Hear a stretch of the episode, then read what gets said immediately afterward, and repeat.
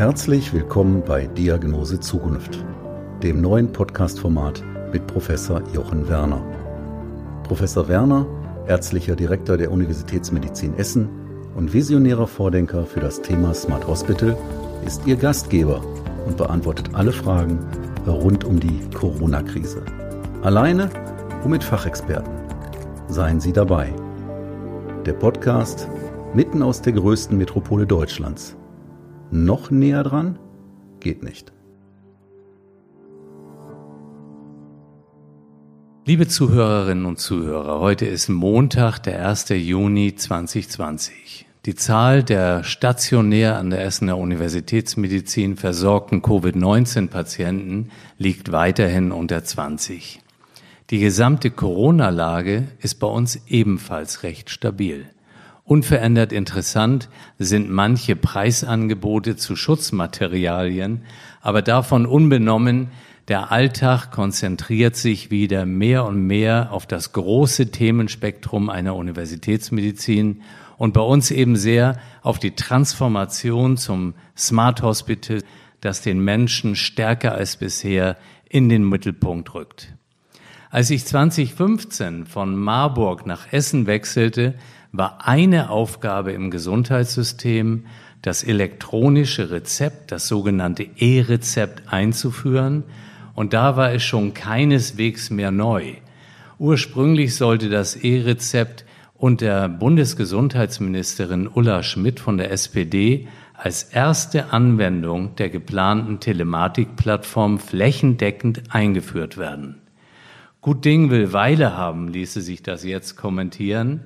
Ähm, und nun im Jahre 2020, da sind wir tatsächlich ein großes Stück weiter. Hierzu telefoniere ich mit Tobias Leipold, dem CEO der eHealth Tech GmbH. Und Tobias Leipold ist jemand, der das Gesundheitssystem zuerst aus verschiedenen Perspektiven erlebt und auch verstanden hat und dann in die Prozessanalyse und Optimierung eintrat. Und dieses mehr als erfolgreich. Und ich freue mich jetzt auf das Telefonat. Lieber Herr Leipold, ich freue mich wirklich sehr, dass Sie sich die Zeit nehmen, äh, jetzt mit mir zu sprechen über ein ja wirklich sehr aktuelles Thema, das E-Rezept.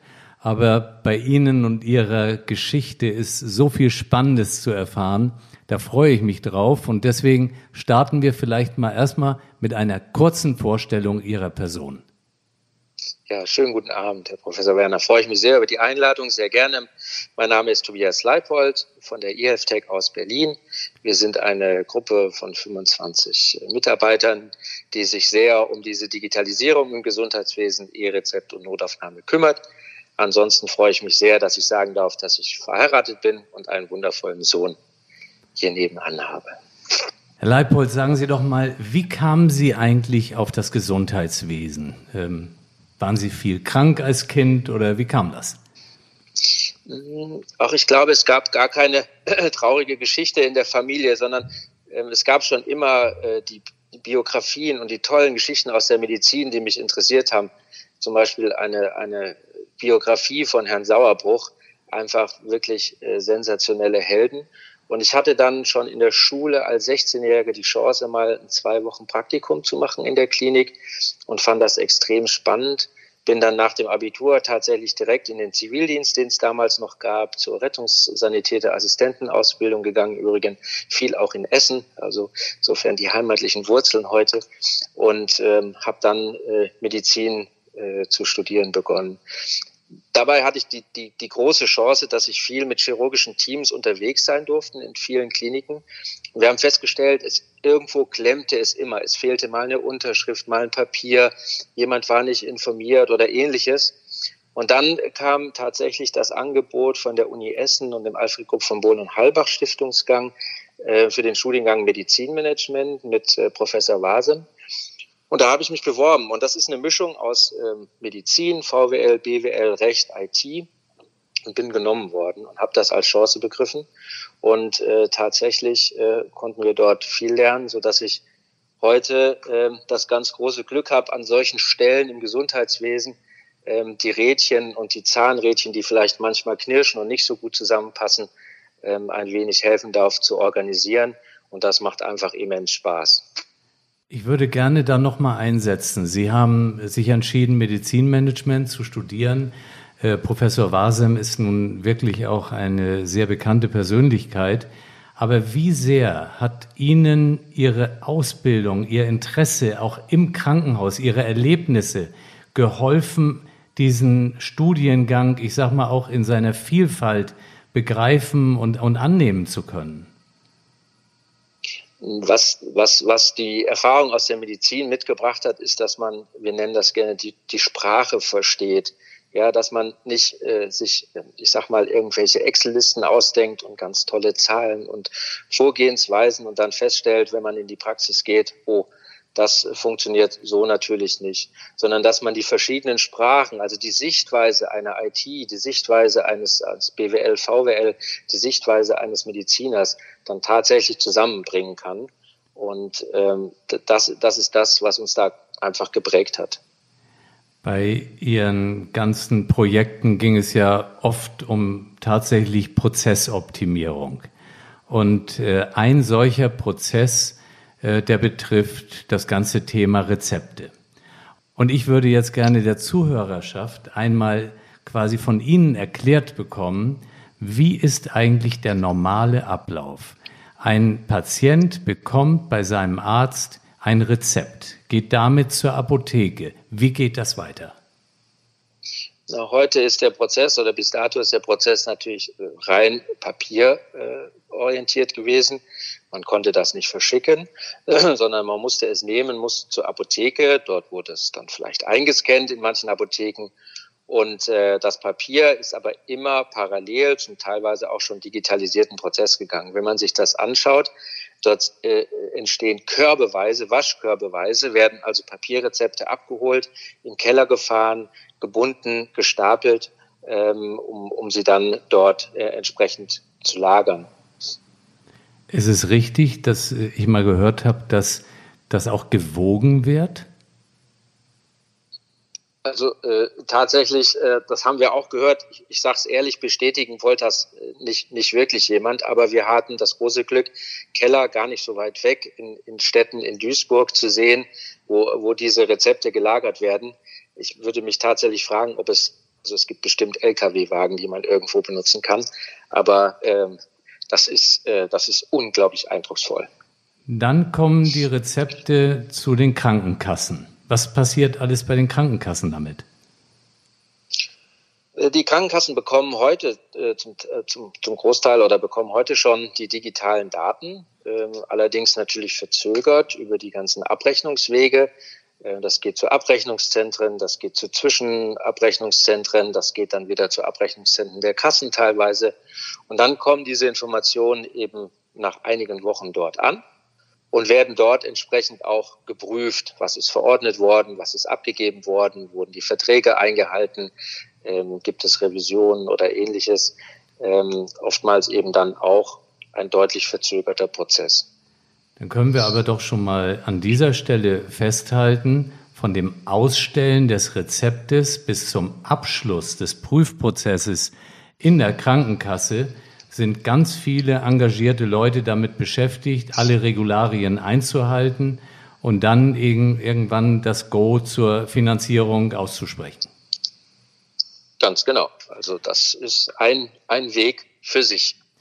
Und dann kamen Sie aber irgendwann auf die Idee zu sagen, man könnte daran was verändern. Wie, wie ging das los? Wie, wie kam das? Ja, das ist, also wir beschäftigen uns jetzt tatsächlich schon sechseinhalb Jahren äh, äh, damit. Und schauen Sie, wir haben zum Teil auch für die Notaufnahme es so gemacht, dass wir geschafft haben, dass aus einem anfahrenden Rettungswagen Informationen in die digitale Notaufnahme schon geschickt werden können technisch sogar kein ganz schwieriger Prozess, aber tatsächlich eben auch ähm, datenschutzrechtlich, glaube ich, waren wir anderthalb Jahre damit beschäftigt. Und dann haben wir, dann haben wir äh, zu Rose äh, kennengelernt und also Apotheken und äh, kam die, auf die Idee, wenn man eben aus dem Rettungswagen Daten, Daten schicken kann, vielleicht kann man eben auch aus der Arztpraxis an die Apotheken Daten äh, schicken.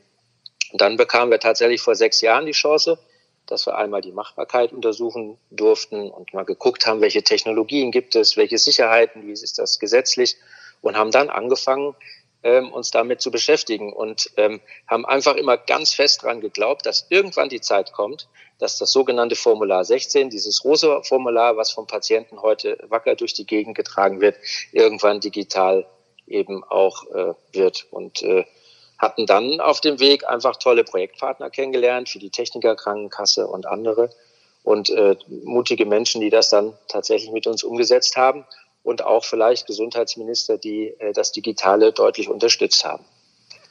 Jetzt äh, sprechen Sie immer von wir. Wie war der Start? Sie haben das mit einem Kollegen zusammen gemacht oder wie ging das los? Tatsächlich bin ich nach dem Studium bei, bei Professor Wasem dann in eine Klinik nach Berlin ähm, als Prozessmanager und dann haben wir uns 2008, so anderthalb Jahre später, tatsächlich auch aus der Klinik ausgegründet und uns dort mutig auf den Weg gemacht, damals tatsächlich zu zweit und ähm, haben, haben dann äh, diese digitalen Wege beschritten und gemeinsam gelernt. Äh, mit einem großartigen Team mittlerweile äh, arbeiten wir lang zusammen ähm, und ähm, so, so hat sich das bis heute, bis zum großen E-Rezept-Projekt dann durch, durchgearbeitet. Wenn man das jetzt so hört, dann kann man sich ein bisschen zurücklehnen und sagen, das war ja eine ganz große Geschichte, das hat ein Riesenpotenzial und äh, das ist bundesweit wahrgenommen worden. Wenn wir jetzt aber trotzdem mal dieses, diese Zeit nochmal Revue passieren lassen, auch für, ich sage gerade Jüngere, für den Nachwuchs in, in solchen und ähnlichen Bereichen, das gab wahrscheinlich nicht nur äh, hervorragende Entwicklungen, es gab auch mal Rückschläge oder wie war es im Nachhinein? Ja, also wir hatten durchaus etliche Herausforderungen zu nehmen. Das ist, äh, wenn man, wenn man nicht von vornherein einfach groß ausgestattet ist, sondern sich das äh, auch inhaltlich erarbeiten muss. Es gibt ja keine Blaupause. Also wenn, wenn man jetzt sagt, Ihr Rezept ist wie, ich mache einen, einen Digitalshop auf, das ist ja, kann ich sagen, wie haben es andere denn gemacht? Und äh, allein ich erinnere mich, wie wir damals 2012, 2013 versucht haben, eine digitale Unterschrift unter so ein Rezept zu bekommen. Wir sind überall äh, unterwegs gewesen.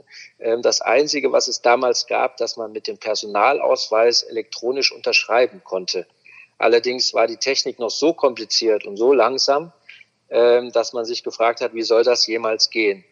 Heute geht das äh, sogar ganz ohne Smartcard und mit biometrischen Daten und wenn man das möchte, Stapelsignatur, alles ganz einfach. Aber da muss man, muss man wirklich hart am Ball bleiben, um, äh, um die Dinge dann tatsächlich zu überwinden. Haben Sie auch äh, Phasen gehabt, wo Sie der Datenschutz äh, zum Wahnsinn gebracht hat oder kamen Sie damit ganz gut zurecht? Ja, natürlich, äh, wenn man, wenn man äh, ein Projekt ähm, erstmal äh, stören möchte, dann kann, kann man im Datenschutz kann man immer ganz gut kommen. Aber ich sage Ihnen auch ganz ehrlich, wir haben Folgendes festgestellt. Wir sind zum Teil auch ähm, ähm, zum, zum Berliner Datenschutz gegangen und haben gesagt, schauen Sie mal, wir haben hier folgendes Modell. Wie finden Sie das? Kann man sowas tun? Und wir haben die Feststellung gemacht, dass man, wenn man mit den, mit den Datenschützern früh redet, die einbindet und sie auch einbezieht, tatsächlich tolle Tipps bekommt und die dann auch einfach unterstützend mit auf den Weg bekommt. Und natürlich gab's gab's ähm, äh, sind immer die Fragen nach dem Datenschutz und wie oft muss man verschlüsseln. Und äh, es gab mittlerweile auch viele Pen-Tests und ähnliches auch äh, von den Partnern. Äh, das, das muss man ernst nehmen. Wir gehen dort mit sehr sensiblen Daten um. Aber ähm, man, kann, man kann Datenschützer und Sicherheitsexperten von vornherein einbeziehen und damit haben wir wirklich, ich äh, kann es nur so sagen, tolle Erfahrungen gemacht. Herr Leipold, das ist genau meine Erfahrung. Ich habe in Sitzungen gesessen, wo plötzlich so das Thema Datenschutz im Grunde alles gelähmt hat. Und ja. dann war auch die Sitzung beendet und man wird sich wieder zusammensetzen. Und ich finde gerade auch in der letzten Zeit, ich habe Datenschützer kennengelernt, die an der Problemlösung absolut mitarbeiten und die sehen wollen, wie bekommen wir es hin. So wie ich ja auch äh, im Bereich der Juristerei Ratschläge hole, wie bekommen wir etwas umgesetzt. Und ich glaube, das sollte auch die Zuhörerschaft zur Kenntnis nehmen. Es geht nicht immer nur darum, mit dem Datenschutz zu erklären, warum was nicht funktioniert, weil vieles wird auch inzwischen, ich sag mal, machbar gemacht und mit deren Unterstützung. Das ist ein wichtiger Punkt. Vielen Dank für den Hinweis. Ja, nun, Sie haben viel bewirkt, aber wie geht's weiter? Ja, also äh, das ist vielleicht auch von der vorigen Frage nochmal aufgreifen. Das haben wir tatsächlich auf dem Weg gemerkt. Wir hatten zu Beginn des E-Rezeptes im, im, im Hamburger Wandsbek-Labor mit der Techniker zusammen ein nicht allzu großes Konsortium und wir haben auch nicht zu viel kommuniziert vorne, sondern wir hatten wirklich die Chance, mit Leuten dort zusammenzuarbeiten, die man in der Praxis fragen kann. Und so ist das wie so ein kleiner Nukleus äh, dort, dort äh, äh, entstanden und auch zum Beispiel äh, mit einer Krankenkasse wie der Techniker, die dort wahnsinnig toll mitgearbeitet hat, ähm, konnten wir dann tolle Lösungen finden, so dass tatsächlich es jetzt so ist, dass das Projekt äh, weiter ausgerollt äh, werden kann, dass wir dort zusammen mit der Techniker das Telemedizinzentrum anbieten und äh, tatsächlich Menschen jetzt in der Phase, äh, auch in der Corona-Phase, eben kontaktlos ihre Medikamente be bekommen können.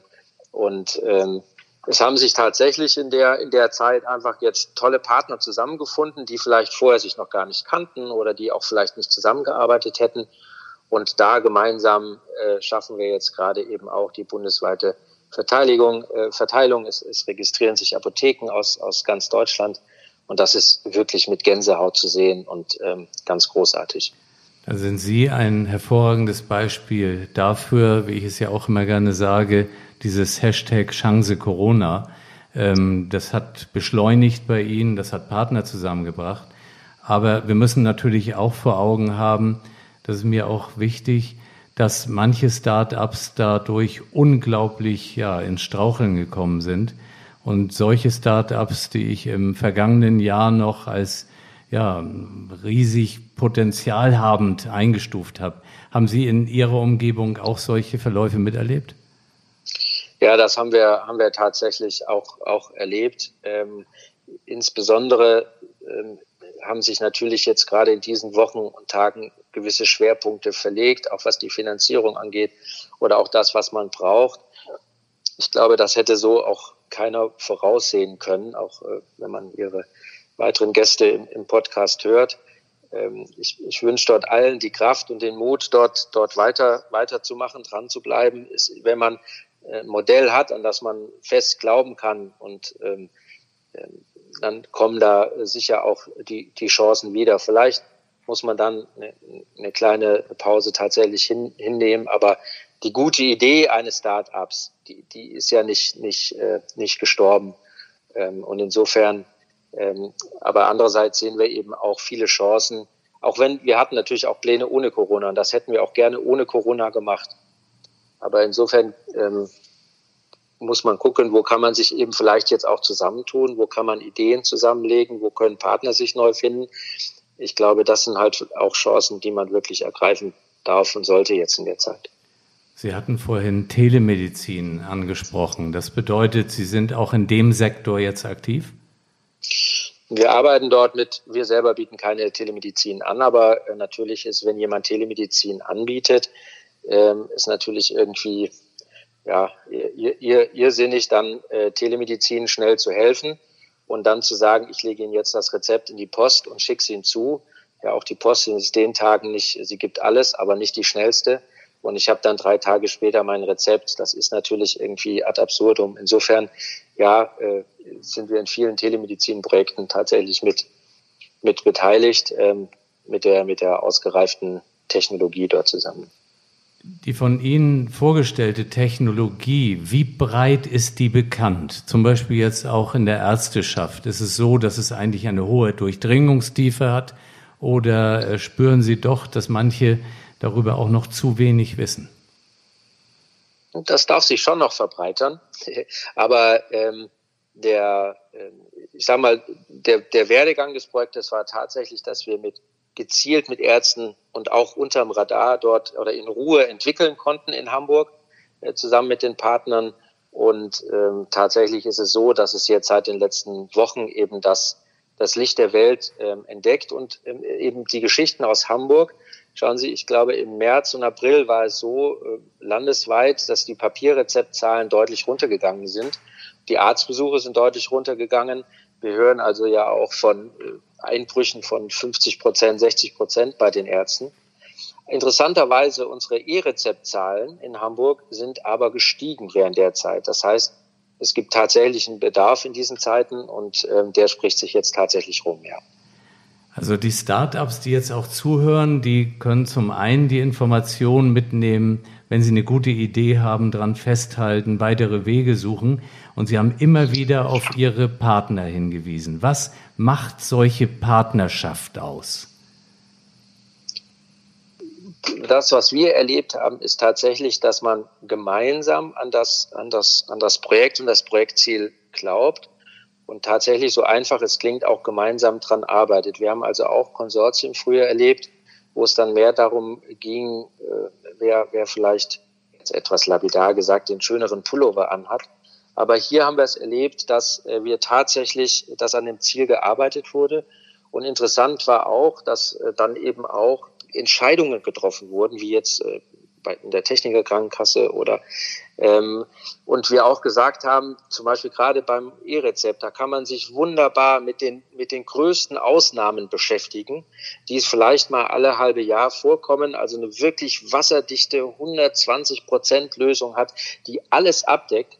Und da war es eben in dem Konsortium jetzt wirklich anders, äh, dass gesagt wurde, lass uns doch einfach mal 80 Prozent aller Fälle abdecken. Wenn wir das zum Laufen bekommen gemeinsam, dann haben wir doch schon viel geschafft. Und das fand ich einen wirklich tollen Ansatz, der, der mich sehr geprägt hat. Und wo sehen Sie noch große Herausforderungen jetzt für die Umsetzung auch der letzten äh, Prozent? Ja, da gibt's gewisse äh, Formalien, die dort noch ganz spannend sind. Wenn Sie äh, heute zum Beispiel gucken, beim BTM-Rezept brauchen Sie äh, ja mehrere Durchschläge. Das ist zum Teil elektronisch dann natürlich schwieriger. Da hängen sie noch an ihrem guten alten Nadelstreifendrucker. Aber auch da gibt's jetzt mittlerweile äh, Lösungsansätze, wie man so etwas regeln kann. Ähm, das sind natürlich ähm, Herausforderungen. Und wir, uns treibt natürlich auch immer wieder die Frage der Einbindung der Patienten um. Wobei, also äh, wie ist es, wenn jemand kein Smartphone hat, kann man das auch äh, anders auf anderen Wegen regeln, ja? Oder kriegt er eben dann doch den Ausdruck. Ähm, wobei ganz spannend, was wir in Hamburg festgestellt haben ähm, im, im, Projekt, dass ähm, die Altersverteilung gar nicht nur unten, also bei den jüngeren Patienten lag, sondern wirklich auch quer verteilt durch die Altersschichten bis 80 Jahre hoch war. Das ist wirklich interessant. Jetzt ähm, Sie sind natürlich genauso in diesem ganzen Kontext Corona-Pandemie ja beeinflusst, auch von den Entwicklungen. Sie haben das auch schon gut wiedergegeben. Und jetzt Sie persönlich, wie, wie kommen Sie mit diesen Veränderungen klar? Ähm, vielleicht über Ihre Familie, aber haben Sie auch Hobbys, die Sie vielleicht mehr momentan ausleben können? Tatsächlich spannenderweise komme ich komme ich mehr zum Sport. Aber ich, ich, eine Entwicklung, also wir sind tatsächlich ähm, früh auch ins Homeoffice gegangen, was wir als IT oder digitale Firma natürlich auch gut machen können. Der soziale Kontakt fehlt natürlich schon, das ist ganz klar. Aber wir haben zum Beispiel, um einen kleinen Einblick zu geben, morgens um neun treffen wir uns alle im Videochat, ja, oder in, in der, im Videomeeting jeden Morgen alle. Ähm, und wenn man dann da die Videos sieht, äh, alle haben die kleinen Kinder mit auf dem Schoß. Mein Sohn sitzt auch dabei. Und das ist, das ist dann irgendwie schon auch wieder herzerwärmend. Also äh, insofern, äh, so sehr uns das alle prägt und die sozial, sozialen Kontakte fehlen, gibt es eben auch diese schönen herzerwärmenden Momente jetzt und man sich vielleicht so auch noch besser kennenlernt oder Familien besser kennenlernt. Und mittlerweile ist es ja fast schon zum guten Ton geworden, dass in Telcos eben dann die Tür aufgeht und die Kinder reinkommen und eben mitreden und schau mal, Papa, ich habe ein tolles Flugzeug gebaut.